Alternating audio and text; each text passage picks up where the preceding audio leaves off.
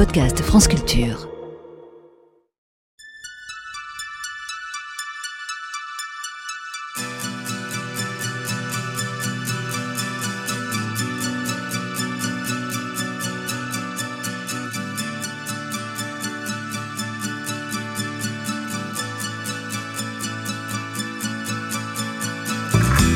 Notre invité est un homme de terrain qui a commencé sa carrière sous Giscard d'Estaing. Il a bien failli être avocat, mais c'est magistrat qu'il sera.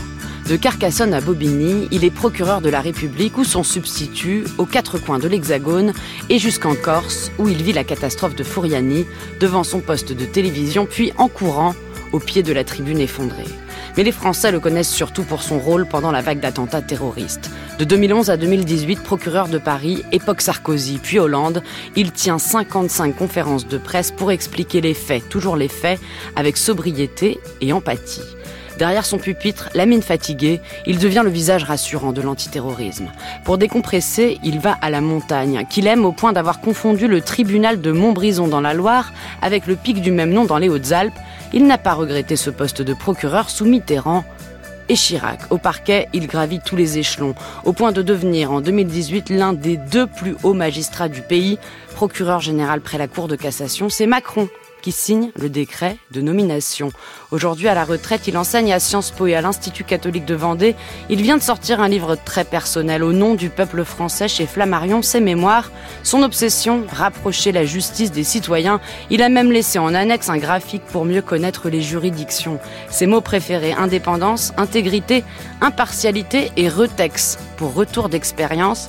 Et c'est ce que nous allons essayer de faire ensemble. Bonjour François Molins. Bonjour. Merci d'être l'invité de Sens Politique. Je rappelle le principe de cette émission, un invité et trois archives pour retracer son parcours, son engagement et sa personnalité. Et merci à vous de nous écouter, vous êtes sur France Culture, nous sommes ensemble jusqu'à 13h30.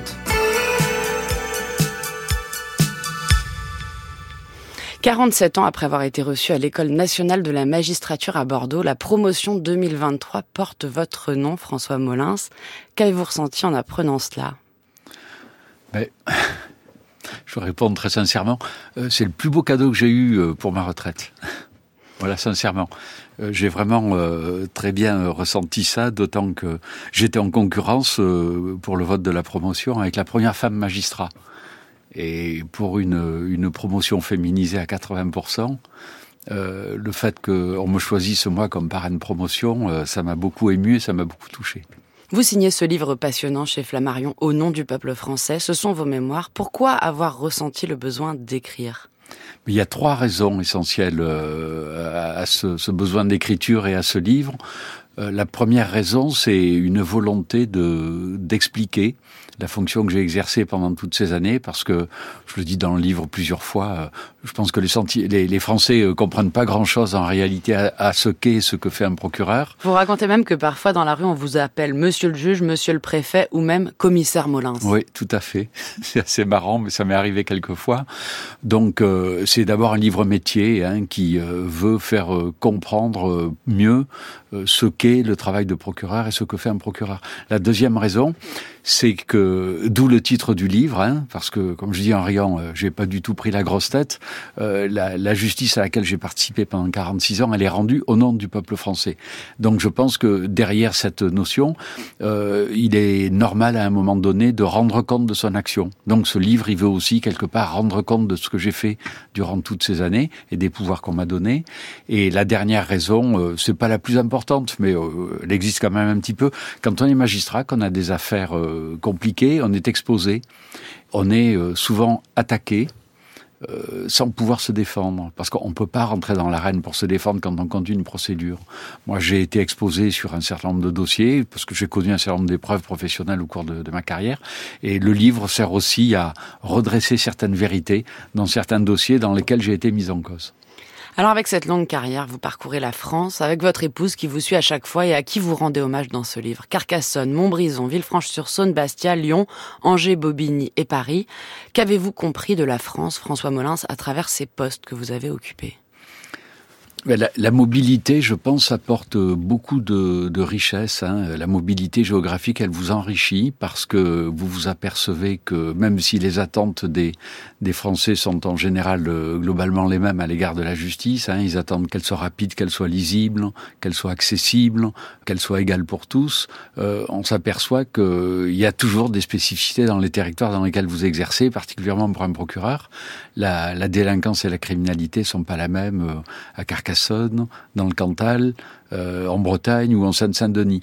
Donc euh, on apprend effectivement euh, à essayer de, s'adapter aux spécificités de, chaque territoire sur lequel on va être amené à travailler. mais ce besoin que j'évoquais sur les attentes, elles sont toujours les mêmes, hein, par contre, hein, à l'égard de l'institution, quel que soit l'endroit où vous exercez. À la lecture de ces lignes, on a l'impression que tout vous réussit toujours, vous passez de poste en poste, vous les obtenez. Avez-vous déjà connu l'échec? Oui, certain. Oui, oui, bien sûr. Ah oui, oui, j'ai connu des échecs, bien sûr, dans des procédures que j'ai menées. Hein, euh, vous pensez à laquelle? Il y en a, il y en a tellement que, il y en a quand même beaucoup. Euh, vous savez, le, euh, une, un procès, une procédure, c'est quelque chose de particulier. C'est pas un combat. Euh, c'est pas une compétition sportive. Euh, c'est une affaire dans laquelle on porte, j'allais dire, une version et une lecture des choses, et euh, dans le cadre de laquelle on a des contradicteurs. Alors des fois, on arrive à convaincre du bien fondé de ce qu'on dit, et des fois, on n'y arrive pas. Donc effectivement, euh, quand on n'y arrive pas, ça renvoie parfois souvent euh, aux insuffisances qu'on a pu avoir, mais j'ai pu avoir des échecs. Hein. Ben, je pense notamment à un verdict que j'évoque euh, dans une affaire criminelle en Corse. J'avais requis dans une affaire avec trois accusés 20 ans contre les trois, où je me suis pris un acquittement que j'ai toujours pas digéré, où peut-être j'ai pas su suffisamment convaincre le jury de la pertinence de mes arguments. Ça, c'est exact, ben, c'est un exemple d'échec. Ou des enquêtes qui ont capoté, ou des choses dans lesquelles je me suis rendu compte que j'avais laissé passer des erreurs procédurales que je n'avais pas vues. Ça, il y en a eu. Je vous dirai pas quel dossier, mais je l'ai parfaitement en tête. Donc, on n'est on n'est pas infaillible quand on est magistrat. Hein. Nécessairement des erreurs. Vous écrivez au tout début de ce livre que vous avez exercé un métier violent et un métier dangereux. Oui. Pour quelle raison? C'est consubstantiel euh, à la, la fonction de magistrat la violence et, et le, le, danger. Quand je pense de violence, c'est une violence institutionnelle. Hein. On oppose souvent d'ailleurs la, la, médiation qui est une justice douce. Hein et euh, la justice qui est rendue, qui est basée sur l'impérium et sur une décision qui va être prise par un tribunal et qui sera euh, imposée euh, purement et simplement aux, aux, parties qui sont concernées. Donc la justice, elle peut être violente, hein. euh, ça peut être aussi une machine à broyer, ça peut le devenir, une sorte de machine mécanique infernale qui se construit et qui a beaucoup de mal après à, à s'arrêter, voire à se réorienter euh, si elle part pas dans le bon sens. Il faut, en être conscient. Et puis, euh, c'est un métier dangereux, euh, comme nous le disait à l'école Pierre Truche, dangereux pas pour les magistrats, mais pour les autres, parce que quand on est saisi de ces dossiers, on, va devoir statuer dans des affaires qui mettent en cause des intérêts personnels, familiaux, conjugaux, euh, financiers et parentaux de, des gens euh, dont on va s'occuper. Donc effectivement, la décision qu'on va prendre, elle est lourde de conséquences et elle peut être dangereuse pour eux, surtout si on se trompe. Une question sur Instagram de Sophie qui nous écrit de Paris. Croyez-vous à la justice restaurative, y compris pour le terrorisme? La justice restaurative permet des échanges parfois entre la victime et l'auteur ou des victimes hmm. et des auteurs d'infractions différentes. Il y a eu d'ailleurs un film récent qui en parle, Je verrai toujours vos visages, de Jeanne Herry. Je crois à la justice restaurative, mais honnêtement pas dans le domaine du terrorisme. Euh, je crois à la justice restaurative dans laquelle, dans certains secteurs, dans lesquels effectivement euh, euh, la confrontation avec des victimes ou des associations de victimes peut permettre de progresser. Euh, je suis pas après, euh, je suis bon, je pense que je suis idéaliste, mais je suis pas complètement naïf. Je vois pas comment on peut instaurer la justice restaurative en matière de terrorisme, compte tenu de la gravité du trouble à l'ordre public a été causé de la gravité des dommages. Ça ne veut pas dire qu'il ne peut pas y avoir place euh, pour euh, l'auteur d'un acte de terrorisme pour une forme de repentir. Hein. Si jamais effectivement euh, il se repent, ben, très bien pour lui. Si ça peut l'aider un jour à reprendre sa place dans la société, personne ne s'en plaindra. Après, c'est effectivement aux victimes, j'allais dire, c'est leur responsabilité, compte tenu de tout ce qu'elles ont enduré, de savoir si elles veulent pardonner ou pas. On ne peut pas leur imposer. La première fois que vous devez qualifier des faits de terroristes, c'est en Corse dans les années 90 à Bastia. Oui. Vous ne vous attendiez pas, j'imagine, à vivre ensuite la période pour laquelle on vous connaît, François Molins, celle de la vague d'attentats islamistes. Les faits sont donc les suivants. Vers 11h30 ce matin, un véhicule Citroën C3 se présentait devant l'immeuble au siège de Charlie Hebdo, véhicule duquel descendaient deux individus habillés de noir, cagoulés et porteurs d'armes automatiques du type fusil d'assaut Kalachnikov. Ces individus demandaient à deux hommes de maintenance se trouvant à l'accueil, donc à l'entrée dans les locaux, où se situaient précisément les locaux de Charlie Hebdo, puis ils ouvraient immédiatement le feu et tuaient l'un d'eux. Les individus se rendaient ensuite dans les locaux de Charlie Hebdo au deuxième étage et se dirigeaient vers la salle de rédaction où se trouvait regroupé l'ensemble de l'équipe du journal. Les deux hommes ouvraient alors le feu en rafale et tuaient dix personnes, parmi lesquelles figuraient huit journalistes, un policier du service de protection des personnalités qui était affecté à la protection donc d'un des responsables du journal et un invité. Selon un témoin, les tireurs criaient Allah Akbar et affirmaient vouloir venger le prophète. Le 7 janvier 2015, jour de l'attentat contre Charlie Hebdo, votre conférence de presse diffusée en direct. Hmm. Ça vous émeut encore Je me souviens. Vous êtes le premier à entrer dans les locaux de Charlie Hebdo ce 7 janvier 2015 avec le directeur de la police judiciaire de Paris, Bernard Petit. Vous hmm. êtes sidéré d'effroi et vous écrivez dans ce que j'ai sous les yeux, il n'y a plus rien d'humain. Hmm. tout à fait. Et la première chose qui vous vient quand vous arrivez dans cette rédaction, c'est de faire un signe de croix. Oui, mais je suis tout seul devant la scène. Hein. Je pense que le directeur de la PJ me voit pas, et euh, c'est ma façon à moi, si vous voulez, de on est sidéré par euh, par la vision qu'on voit et, par les, par l'émotion de, devant des, spectacles comme ça. Donc c'est ma façon à moi de gérer mon émotion euh, et ce, ce, signe de croix, c'est effectivement à la fois euh, c'est un moment de recueillement dont j'ai besoin, euh, c'est un instant, comme je dis, de, de, de communion et de, de, recueillement pour les, les familles et, leurs victimes. Et puis c'est aussi un refuge, je pense, quelque part. En tout cas, ça a été quelque chose d'irrésistible. Hein. Mais bon, après, je suis seul, je suis seul avec moi-même, moi, face à ça. Hein. Donc c'est pour ça que je me l'autorise aussi. C'est la façon de gérer les émotions. Euh, quand on est magistrat, on a le droit d'en avoir, mais il faut faire en sorte que faut arriver à les gérer, à les maîtriser, et puis euh, quand on les a gérés, arriver à les mettre à distance pour après euh, avoir un exercice professionnel qui, qui soit le plus précis et rigoureux possible. Comme quand vous arrivez euh, sur la scène du Bataclan, vous dites que vous y entrez trois fois parce que vous n'arrivez pas à croire ce que vous êtes mmh. en train de voir. Et vous écrivez ce que je vais voir, personne jamais ne peut s'y être préparé. On peut pas se préparer à des choses comme ça parce que c'est euh, c'est au-dessus de tout ce qu'on peut de tout ce qu'on peut imaginer, de tout ce qu'on peut concevoir. On n'y est pas préparé par définition. Comment vous avez géré cette période? Est-ce que vous avez eu un suivi psychologique, par exemple? Non, Moi, je m'en suis pas trop mal tiré. J'ai eu, euh, comme euh, la plupart de, de, mes collègues qui étaient euh, intervenus sur ces sur ces scènes, on a eu recours à un psychologue que nous avait envoyé la, la ministre de la Justice. Bon, moi, j'ai pas eu de, de, de, de séquelles psychologiques. Hein. je crois qu'en fait, on s'en est, on s'en est sorti parce que Déjà, on a eu la chance de s'en sortir. Hein. Euh, c'est pas le cas de tout le monde. Hein. Euh, c'est vrai que vous avez de, des magistrats et des policiers qui euh, ont pu avoir des, des névroses post-traumatiques à la suite de ce genre de choc, hein, même s'ils n'étaient pas eux blessés dans leur chair comme les victimes.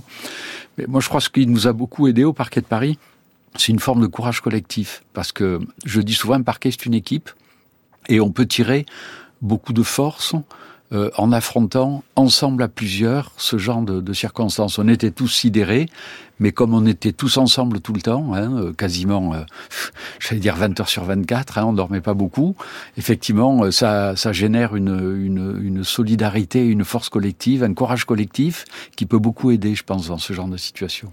Alors des conférences de presse de ce type, vous allez en tenir 55, François Molins, dans la période que vous appelez ces années noires de très haute intensité. Oui. Et j'aimerais qu'on s'attarde un petit peu sur le ton, le style Molins. Vous devenez le visage de cette période. On a pu euh, vous comparer a posteriori à Jérôme Salomon pour le Covid.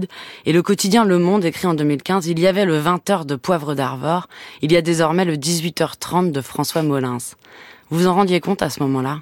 Non, on l'a pas vu tout de suite. Ça, euh, on l'a pas vu tout de suite. On a compris, par contre, immédiatement euh, le, le caractère indispensable de, de la communication, hein, qui, qui, répondait à un besoin qui était euh, tout à fait légitime et énorme de la part de nos concitoyens. Donc, on l'a fait. On a compris qu'il fallait communiquer, mais on n'a pas compris cette dimension immédiatement. C'est les journalistes qui nous l'ont dit au bout de, de, de, des premiers points presse. Et donc, ben, on l'a intégré dans notre office. Hein, et notamment, le jour où on nous a dit qu'on rassurait, eh ben on a euh, intégré cette dimension euh, rassurée dans dans les, conférences de presse qu'on faisait. Et c'est d'ailleurs pour ça que on en a fait jusqu'au bout, parce que à un moment donné, euh, à la suite des gros attentats de masse, la question s'est posée au sein du parquet de Paris de savoir s'il fallait continuer ou s'il fallait arrêter. Il y avait beaucoup de collègues qui pensaient qu'il fallait arrêter parce que avec le, sentiment que bon, non, fallait pas non plus en faire trop. Et c'est moi qui j'ai pas voulu, j'ai insisté pour qu'on continue chaque fois à faire ces conférences de presse sur chaque attentat ou projet d'attentat, parce que euh, moi j'avais toujours conscience de ce besoin de, de, de nos concitoyens. Et puis euh, je me suis dit surtout si on arrête, qu'est-ce qu'on va penser? Euh, on va pas, les gens, les, les gens vont pas comprendre, euh, vont se poser des questions. Pourquoi est-ce qu'ils parlent plus? Euh, On nous cache quelque chose. On aurait pu réalimenter des théories du complot. Donc on a assumé et continué à, à organiser ces exercices jusqu'au bout. Vous racontez que votre pire souvenir, c'est cette nuit à rechercher Amédi Koulibaly qui a assassiné une policière à Montrouge au lendemain des attentats contre Charlie Hebdo, le 8 janvier 2015.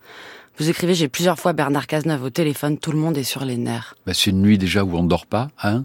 On a pu euh, loger, euh, euh, trois, identifier trois domiciles possibles où pourrait se trouver Amélie Koulibaly. De, de, de mémoire, son domicile, celui de ses parents et, et, puis un troisième pour Ayad Boumedienne, sa, sa compagne. en réalité, il n'y est pas.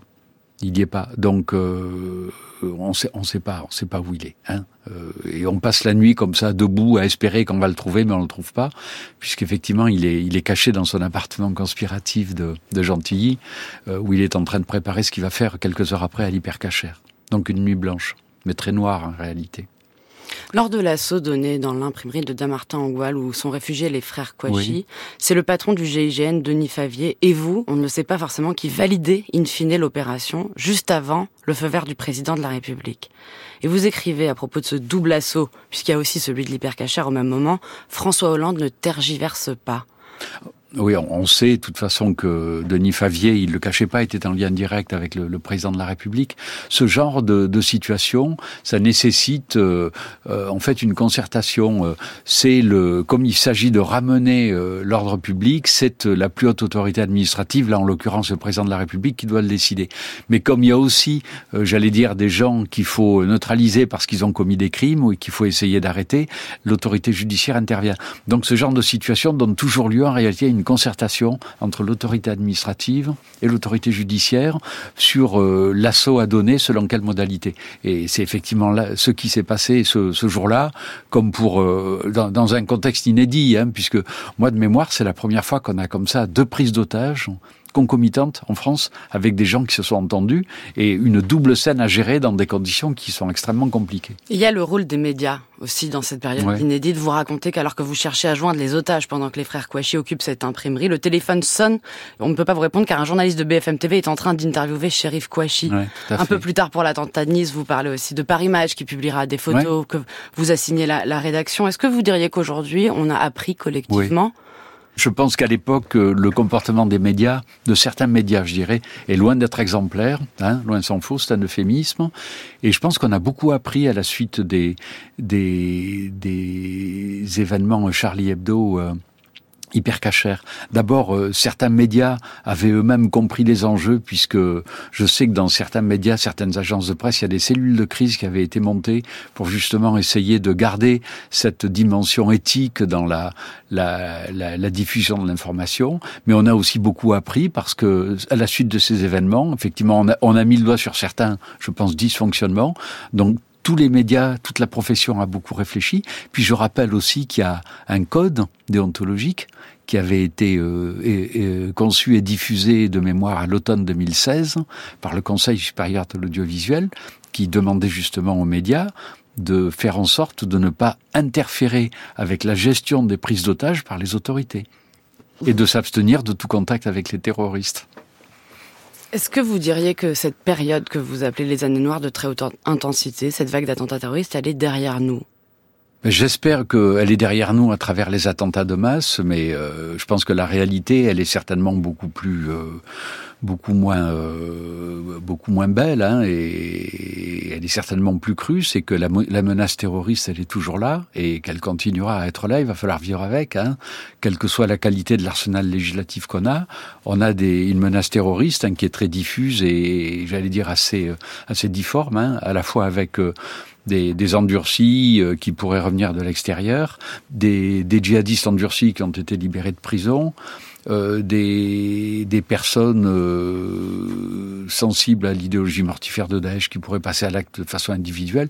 Donc tout ça signe en réalité la nécessité d'une vigilance qui, euh, je sais, euh, continue, hein, avec un gros travail de la part des services de renseignement, surtout au regard des grands événements qui vont se présenter dans les mois qui viennent. Il y a eu les deux attentats terroristes dans des écoles des professeurs Samuel Paty en 2020 et Dominique Bernard en 2023. Est-ce que vous craignez de possibles attaques terroristes lors des Jeux Olympiques? Je pense que c'est pas moi qui devrais dire ça, mais les politiques le savent. Hein. Gouverner, c'est prévoir. Donc, euh, je pense que c'est pris en compte. Hein.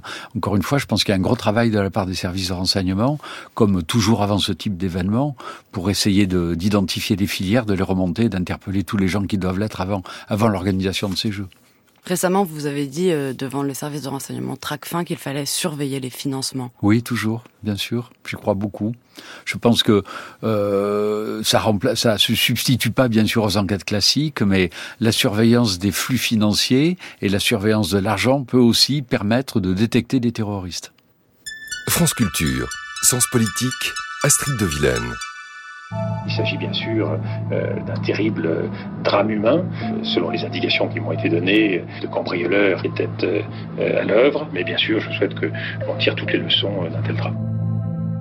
Ces jeunes essayaient d'échapper à la police, mais ils n'étaient pas à ce moment-là, d'après ce qui m'est indiqué dans le rapport écrit que j'ai reçu, ils n'étaient pas à ce moment-là poursuivis physiquement par la police, hein, même s'ils essayaient de se cacher. Les voix de Dominique de Villepin et Nicolas Sarkozy, alors respectivement Premier ministre et ministre de l'Intérieur, en octobre 2005, dans le magazine de Canal Plus spécial Investigation, diffusé en 2013. Vous, François Molins, à ce moment-là, vous êtes procureur de la République de Bobigny. Et on vient de vivre la mort de Zied Bena et Bouna Traoré à Clichy-sous-Bois. Et vous écrivez, c'est le souvenir le plus douloureux à ce poste. Oui, tout à fait.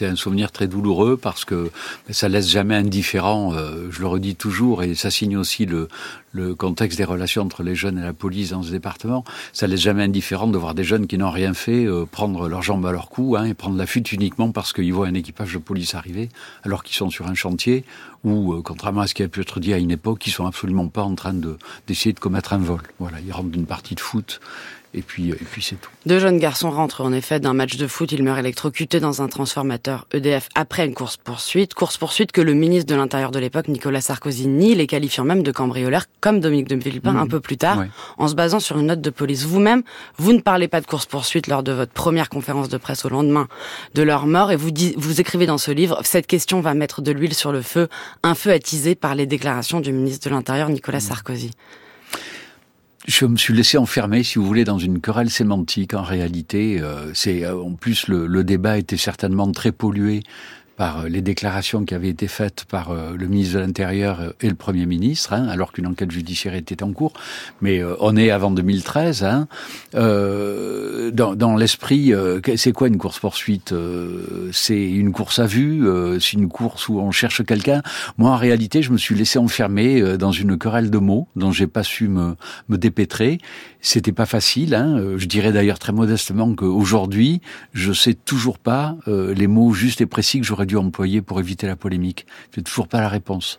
On vous reproche à ce moment-là de mettre une semaine à ouvrir une enquête, de tarder à désigner un juge d'instruction, sous-entendant que vous vouliez garder l'affaire aux mains du parquet pour que le pouvoir puisse donner des instructions. C'est absolument pas ça. Et ça renvoie à la troisième finalité de l'écriture du livre que j'évoquais on découvre au bout de plusieurs jours, parce que la police judiciaire les a demandé à plusieurs reprises, mais la police urbaine a autre chose à faire. On découvre au, au, bout, on a au bout de plusieurs jours le, le les enregistrements radio, euh, les conversations radio entre l'équipage sur le terrain et la direction départementale de la sécurité publique de Seine-Saint-Denis. Et c'est lorsque euh, on a ces enregistrements qu'on entend ces fameuses phrases s'ils sont entrés dans la centrale électrique, je ne donne pas cher de leur peau. Euh, tant qu'on n'a pas ces enregistrements radio, il n'y a aucune raison d'ouvrir une information. À partir du moment où on les a, il faut saisir un juge d'instruction. C'est évident et c'est tout de suite notre intention. Simplement, ça se fait pas comme ça sur un claquement de doigts. Il faut d'abord entendre les policiers mis en cause et puis surtout, il faut transcrire en procédure sur un procès verbal la teneur de toutes les bandes radio et des conversations radio qu'on a saisies. C'est pour ça qu'en réalité, on tarde en réalité, on va aviser notre hiérarchie qu'on va ouvrir une information et on va ouvrir l'information donc le lendemain en début d'après-midi après que la police judiciaire ait travaillé toute la nuit et toute la matinée. Donc il n'y a aucun retard en réalité. J'ai fait mon travail là-dessus. L'été dernier, on a vécu une réplique de cette crise des banlieues de 2005, comme si en 18 ans, les problèmes étaient toujours les mêmes. Est-ce votre sentiment aussi? Il y a quand même une petite évolution dans les émeutes auxquelles on assiste, c'est que euh, en 2000, euh, en 2005, fin octobre 2005, euh, les émeutes se cristallisent autour de l'affrontement contre tous les symboles de l'autorité. C'est-à-dire que les jeunes s'en prennent au symbole de l'autorité, à la justice, à la police et à l'éducation nationale, ou alors à des grandes entreprises, ou en brûlant des voitures. Euh, dans les émeutes de juin 2023, il y a une, autre, une dimension supplémentaire qui est une dimension d'appropriation frauduleuse et de pillage. On n'avait pas connu ça en 2005. Donc c'est quand même quelque chose, je pense, qui vient euh, en plus euh, dans le cadre de l'analyse euh, qui doit être faite de tout ça ça veut dire que la situation s'est aggravée. Il y a une dimension économique. La situation s'est aggravée, vous diriez Oui, je pense.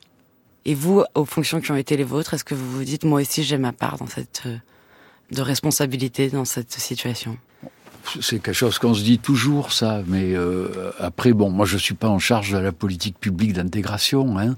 Euh, quand on est magistrat, on fait en sorte de, on va rendre des décisions. À travers les décisions qu'on rend, euh, euh on, on crée aussi du lien social à travers une décision de justice. Donc quelque part, euh, on contribue aussi à unir les gens et à retisser du lien social au sein de la société. Euh, donc, euh, suivant qu'on le fait plus ou moins bien, on a bien sûr la part de responsabilité. Après, nous, magistrats, on n'a pas la main sur les politiques publiques d'aménagement du territoire, d'égalité des chances. moi, je suis quand même frappé que dans ces départements, je pense notamment en Seine-Saint-Denis, il y a des gens, à tort ou à raison, ça fait des années que c'est comme ça, qui ont le sentiment d'être les oubliés de la République et qui, quand vous discutez avec eux, quand vous discutez de certaines filières, de certains métiers, vous disent que clairement on voit que certaines choses sont pas pour eux. Le budget de la justice a augmenté, il devrait atteindre 11 milliards d'euros d'ici 2027. Vous vous en félicitez, mais vous craignez que, faute de réformes systémiques, ces moyens nouveaux ne règlent pas les problèmes de fond. Vous pensez à quel type de réforme Moi, je, moi je, effectivement, euh, je me félicite de ces nouveaux moyens. J'ai toujours, quand j'étais directeur de cabinet du garde des Sceaux, il y a maintenant... Euh, en 2009. oui, euh, le budget était tout juste à 6 milliards. Donc euh, c'est considérable comme effort budgétaire et c'est très bien. Donc il faut en savoir, euh, faut en savoir créer. Euh, à M. Dupont-Moretti au gouvernement, bien sûr.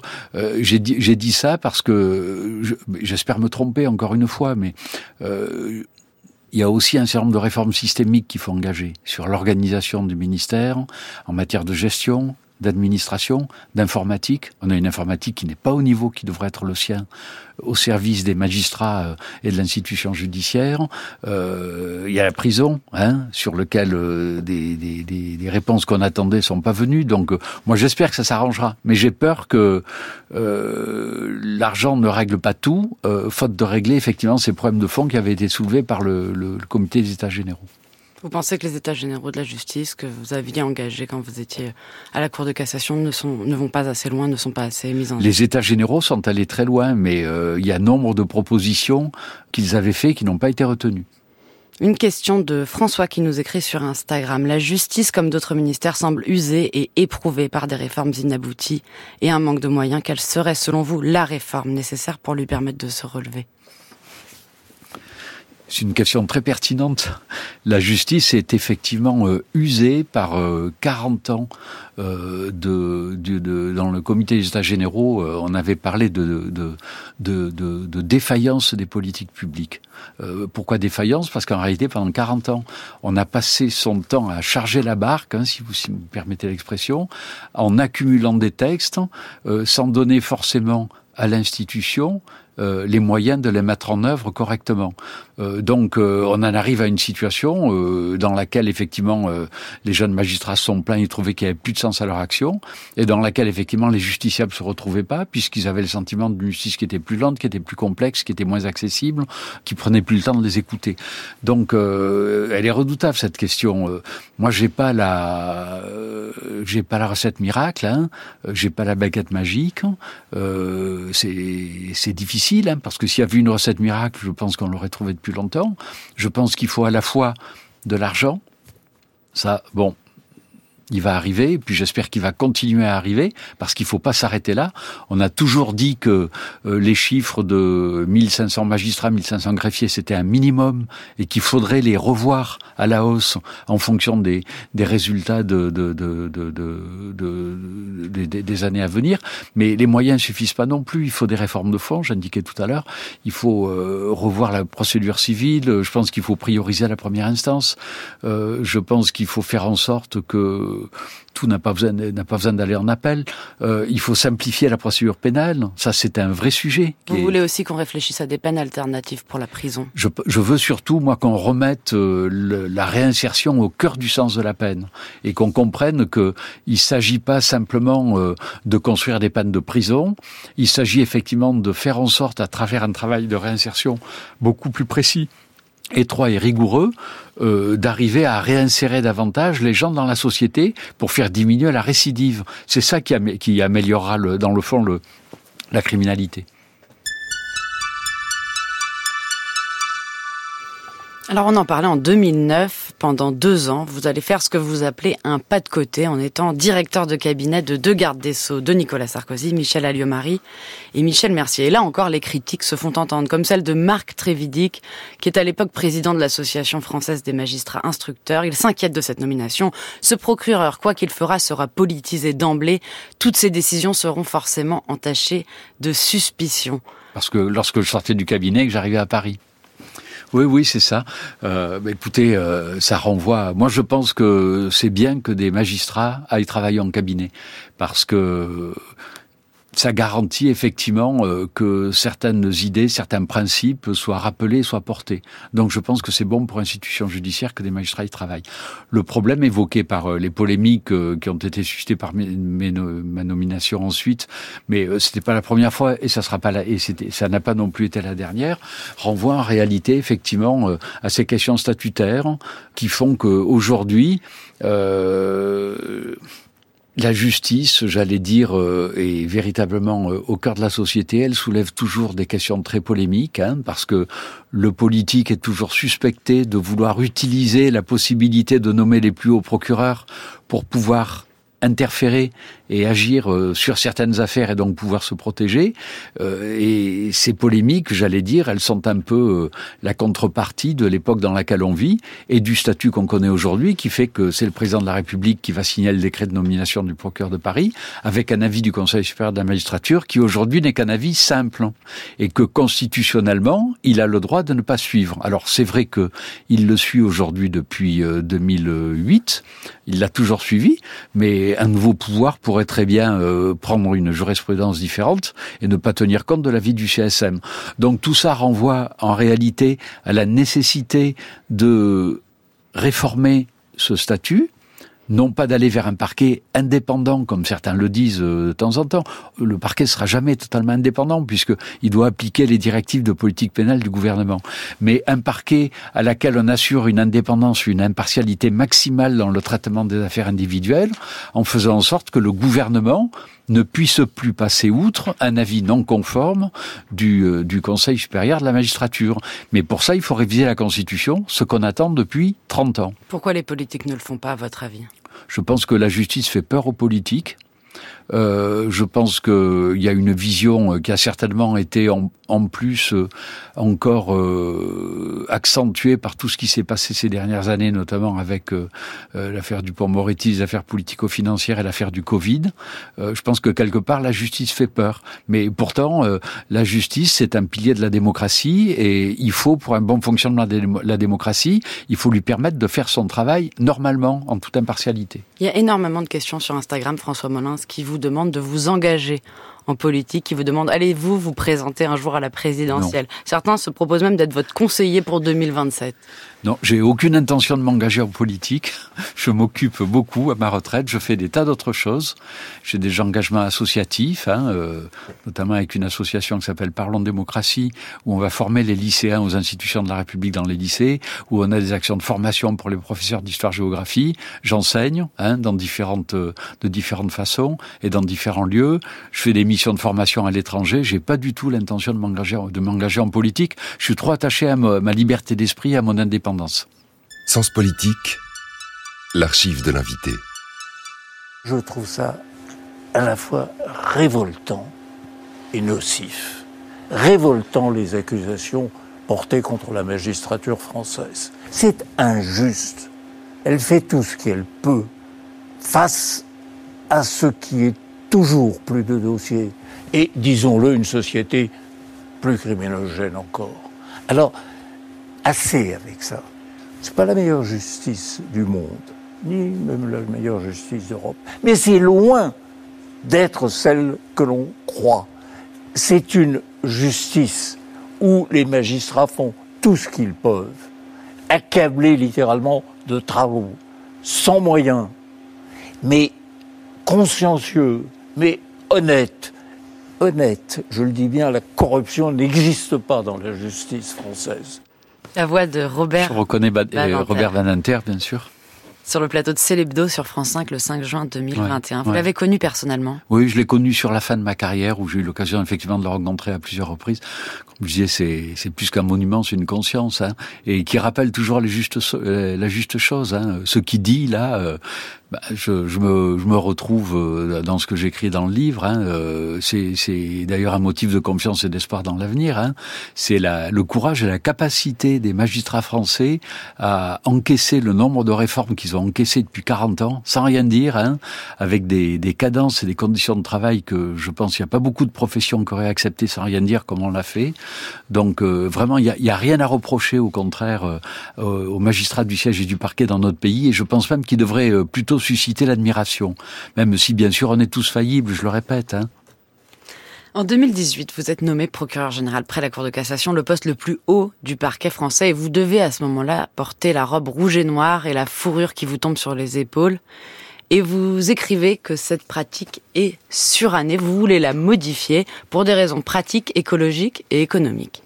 Oui, je trouve que c'est une réforme d'ailleurs, euh, c'est pas une idée. Euh, on a constaté à la Cour effectivement, euh, on a constaté certains commentaires. Des railleries, vous dites. Oui, des railleries même sur le, la tenue qu'on porte et qui est effectivement la même depuis 220 ans. Donc l'idée avec de la vraie fourrure. Oui, oui, c'est de la vraie fourrure, c'est de l'écureuil, le grand manteau. Alors c'est effectivement pas très écologique. Moi, quand j'étais allé faire faire mon, mon costume, euh, j'avais demandé euh, s'il y avait du synthétique et on m'a dit non, non, mais c'est ça ou c'est rien. Donc on peut pas faire autrement. Euh, L'idée en fait est pas de moi, mais avait jailli des travaux d'un comité, d'une commission qu'on avait constituée au sein de la cour euh, à la suite d'une idée de, de Chantal Arens. Donc on avait créé tous les deux commission de cour de cassation 2030 et qui avait effectivement estimé que il fallait garder euh, cette solennité, euh, mais qu'il fallait peut-être simplifier le costume. Et effectivement, euh, l'idée qui aurait pu germer là-dessus aurait été de... On a trois couches en réalité. Hein. On a la robe rouge, dessus on a un grand manteau, et encore au-dessus on a un camaillis, une, la toche blanche. Hein. on pourrait facilement en simplifier une ou deux, une même deux. Voilà. je pense pas que ça nuirait à, à la solennité et à, à l'impérium de la Cour de cassation en tant que, que Cour suprême. Alors, euh, à ce, dernier poste que vous occupez à la Cour de cassation, les premiers mois sont difficiles après sept ans au parquet de Paris. Vous dites ressentir un vide, la sensation de ne plus être dans le tourbillon de l'action. Vous vous demandez même à quoi vous pouvez bien servir. J'expérimente la décélération, je prends la nouvelle habitude de m'envoyer des mails à moi-même pour me rappeler les tâches en souffrance. C'est la déprime, François Molins. Je, je pense que j'ai un petit peu déprimé. Euh, je, effectivement, je, je, je, consultais tout le temps mon téléphone parce que comme on m'appelait plus, je vérifiais s'il fonctionnait, s'il recevait correctement. Oui, bon, ça m'a passé pendant 6-7 euh, mois, mais j'allais dire psychologiquement, c'est un peu normal parce que euh, passer du parquet de Paris euh, à la Cour de cassation, c'est vraiment passer d'un extrême à l'autre. Hein. Le parquet de Paris, c'est l'action permanente où euh, vous vous levez le matin, vous savez jamais ce qui va vous arriver, et il va vous arriver plusieurs choses toujours lourdes dans la même journée, et vous arrivez dans une Cour suprême qui est le, le temple du droit, le temple de la réflexion, le, le, temple du, du, travail de fond. C'est souvent d'ailleurs un peu un travail de bénédictin. Hein. Moi, j'ai toujours été très admiratif du travail que faisaient mes collègues à la Cour, hein, qui sont véritablement des puits de sciences juridiques. Donc c'est deux mondes tout à fait différents. Donc j'allais dire qu'humainement, psychologiquement, c'est un peu normal euh, d'avoir euh, que la décompression prenne un certain un certain temps. Mais je m'y suis euh, m'y suis habitué. Hein. Simplement, ça a été avec le recul, je considère que ça a été une chance, hein, et euh, ça m'a offert en réalité une sorte de deuxième vie où euh, j'ai fait des choses différentes, auxquelles euh, j'ai trouvé aussi beaucoup d'intérêt en prenant des dossiers en plénière, en travaillant avec des gens euh, très férus sur le plan euh, sur le plan juridique, et puis en ayant aussi beaucoup de contacts avec l'extérieur parce que j'en ai profité pour, comme j'avais un peu plus de temps, pour faire beaucoup de choses avec les universités pour justement euh, tisser du lien et renforcer les relations entre le, le, le parquet général à la Cour de cassation et, et les, les, étudiants dans les universités en droit. Et alors à ce moment-là, vous, vous ouvrez un compte Twitter et vous faites mine de vous étonner. Contre toute attente, il réunira des dizaines de milliers d'abonnés en quelques jours. Vous n'avez pas conscience de votre popularité, François Molins? C'est toujours un peu une surprise, voilà. Le dernier combat qu'on a mis en scène avec Éric Dupont-Moretti, ça s'est passé à la Cour de justice de la République. Le Figaro a écrit que vous aviez raté votre sortie. Alors c'est pas un combat. Euh, ça veut dire quoi rater sa sortie euh, Je suis pas un comédien. Il a été relaxé. En tout je joue pas un rôle. Oui, mais la, la justice a rendu son office.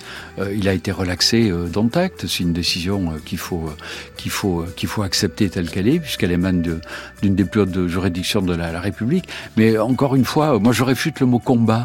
Euh, une procédure, une affaire judiciaire, c'est pas un combat. Euh, dans une procédure, on n'a pas un adversaire, on a des contradicteurs, ce qui est tout à fait différent. On porte, j'allais dire, euh, un point de vue par rapport à un événement judiciaire qui s'est produit, on soutient une thèse, et puis euh, on gagne, euh, on gagne pas ou on perd pas, on arrive à convaincre, on n'arrive pas à convaincre, bon, mais c'est comme ça. Mais euh, moi j'ai fait mon travail, et euh, là encore, euh, j'entends dire, euh, j'entends dire toujours, euh, ah mais effectivement tout ça, euh, je pense qu'on a dû dire ça en Le Figaro et ses journaux, tout ça c'est la faute de Molins, c'est lui le coupable, mais parce que c'est lui qui a poursuivi. Moi j'ai poursuivi parce que j'étais obligé de le faire. Je rappelle qu'il y avait un feu vert qui avait été donné par la, Cour de la commission des requêtes de la Cour de justice de la République, et n'importe quel procureur général aurait fait ce que j'ai fait parce qu'il était obligé de le faire. Vous n'avez aucun regret? J'ai fait mon travail. Merci François Molins d'avoir été l'invité de Sens Politique. Vous pouvez réécouter cette émission sur l'application Radio France et sur franceculture.fr. Merci à toute l'équipe, à la préparation Anne-Claire Bazin, à la réalisation Perret Legras, à la technique Sébastien Royer, à la vidéo Vincent René. Merci de nous avoir suivis et à la semaine prochaine.